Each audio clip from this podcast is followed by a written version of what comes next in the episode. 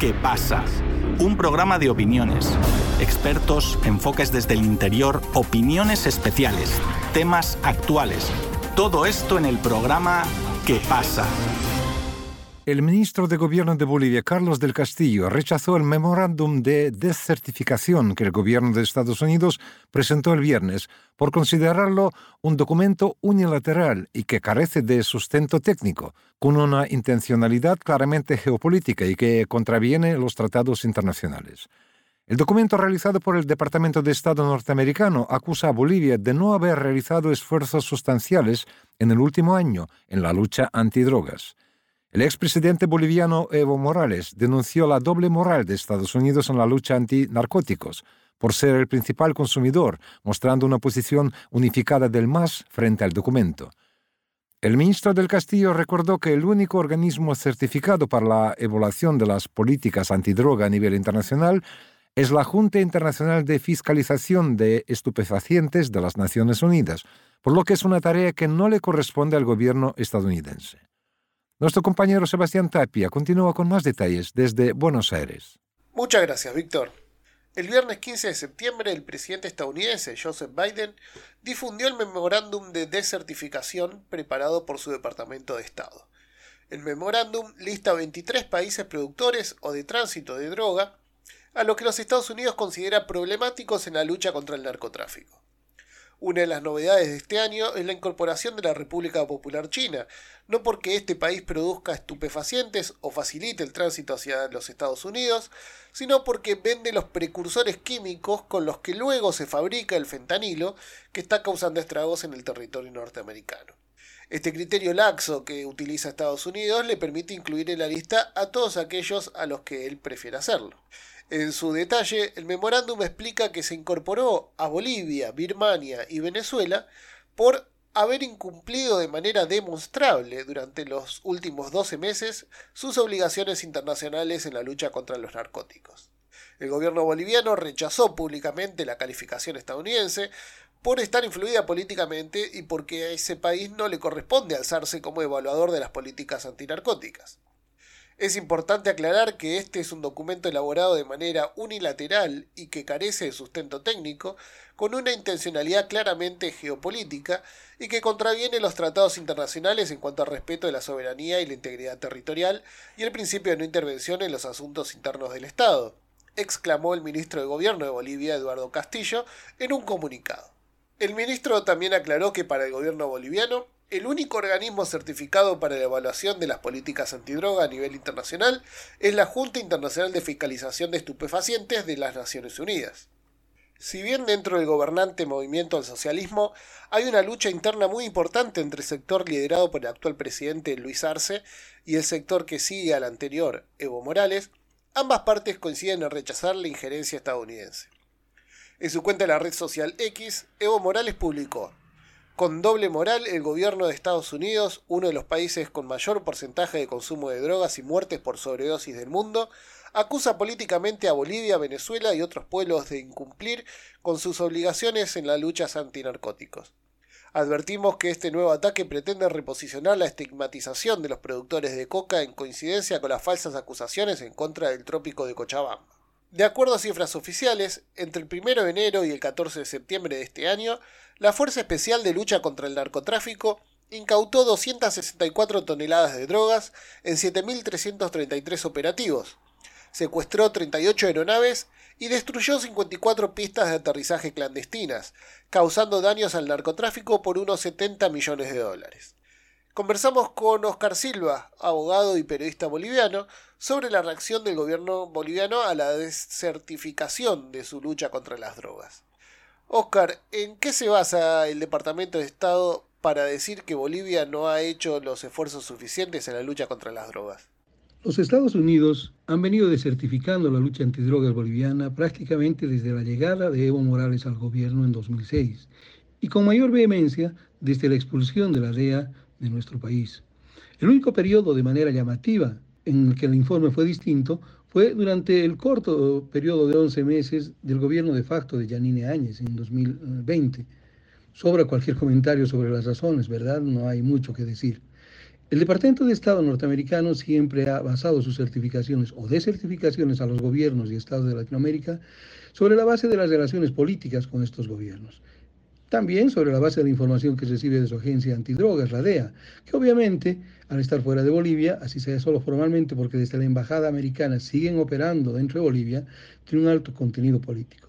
Si no, no podríamos explicarnos por qué otros países como Perú, por ejemplo, bajo el gobierno de Boluarte, no recibe un similar tratamiento que Bolivia, siendo que está demostrado que son mayores productores de hoja de coca y mucho mayores productores y exportadores de la droga como tal. Estos son temas que ya son recurrentes, que no son novedosos, así que los informes del Departamento de Estado casi siempre son recibidos de esa manera por las autoridades bolivianas. Tanto el ministro de Gobierno como el expresidente Evo Morales criticaron el documento estadounidense. ¿Hay unidad en el movimiento al socialismo con respecto a la injerencia norteamericana? En ambos sectores del movimiento al socialismo hay plena coincidencia en rechazar la injerencia norteamericana en cualquier terreno y, desde luego, en el tema de la producción de hoja de coca y de la lucha contra el narcotráfico. Son temas que unen a ambos sectores y a otros más de la población boliviana por una cuestión de dignidad y soberanía. Sin embargo, es también cierto que internamente hay observaciones de la forma en que el gobierno estaría llevando adelante la lucha contra el narcotráfico, indicando que de alguna manera se encontraría complicidad en algunas autoridades, policiales particularmente, e incluso se dice, tal vez sea un exceso, que estas mafias habrían perforado algunas instancias gubernamentales.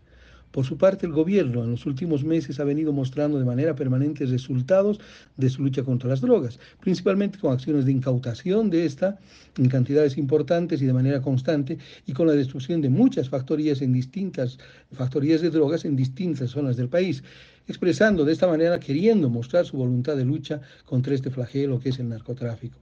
Al final de la pugna al interior del movimiento al socialismo sobre este tema es aún difícil de predecir pues pasan de por medio muchos otros factores como el Congreso próximo, Congreso Orgánico del MAS, previsto para octubre de este año, que se va a realizar en el Chapare, Cochabambino, bastión precisamente de Morales y coincidentemente también uno de los centros más importantes de la producción de hoja de coca en Bolivia, y que se dice también es donde se encuentran una importante cantidad de factorías o fábricas de la droga. Entonces es muy arriesgado alentar previsiones sobre en qué podría derivar esta pugna interna en materia de control de la hoja de coca, control del narcotráfico, etc. Las opiniones son muy sensibles y muy divididas.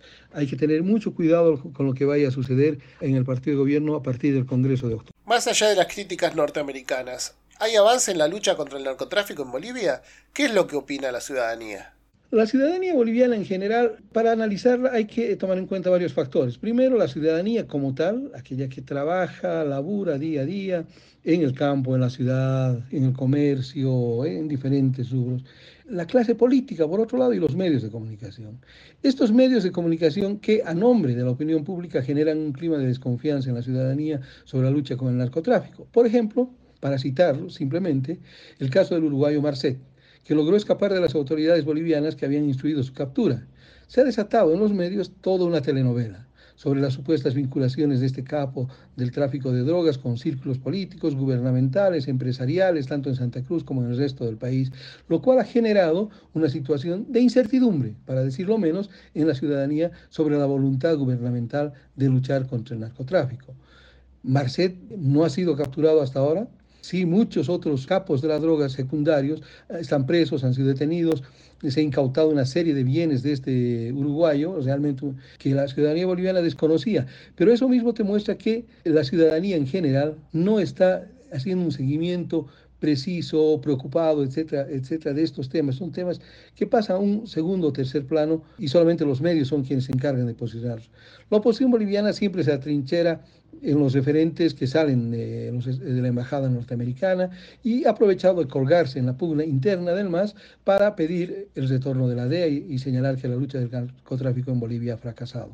El resto de la ciudadanía, el que se vería que labura en el campo, en las ciudades, tiene otras preocupaciones que relegan este tema a un segundo o tercer plano. En primer lugar, por ejemplo, en este momento la atención ciudadana está dirigida al tema de la sequía, que está afectando a siete de nueve departamentos del país de manera muy grave y que no vislumbra una solución inmediata. El tema del cambio climático, la deforestación, la quema y tala de bosques, etcétera, son factores que se agregan a esta preocupación de la falta de agua. Hay lugares donde no hay agua para el consumo humano, donde las plantas se están muriendo y donde los animalitos también, especialmente en el área rural. Y esto es realmente grave es un tema que está muy por encima en la preocupación ciudadana de cualquier otro. También el tema de la economía, a partir de la escasez de dólares que antes en Bolivia nunca se había registrado de ninguna manera. Era muy fácil ir a un banco, comprar dólares al tipo de cambio real, sin mayores preguntas, en el monto que uno necesitase. Y lo propio así en, los que tenían que vender dólares. Hoy en día es muy difícil conseguir, hay que hacer unos trámites mucho más complicados y esto también genera preocupación porque estaría derivando en el incremento de los precios de algunos artículos, especialmente de importación. Y finalmente, un tema que también está en la agenda ciudadana es el de la seguridad ciudadana, cuyos problemas se han hecho mucho más evidentes en los últimos meses. Esos son los puntos en los cuales la ciudadanía está más preocupada en este momento que sobre el tema de la certificación o no del Departamento de Estado norteamericano al gobierno boliviano. El flagelo del narcotráfico, tanto en la producción como en el transporte de drogas, claramente afecta al pueblo boliviano. El gobierno lleva adelante sus acciones antinarcóticos, obteniendo algunos resultados pero de ninguna manera puede permitir que el principal instigador de esta actividad, a través del consumo de sustancias ilícitas, le diga si su trabajo está bien o mal hecho.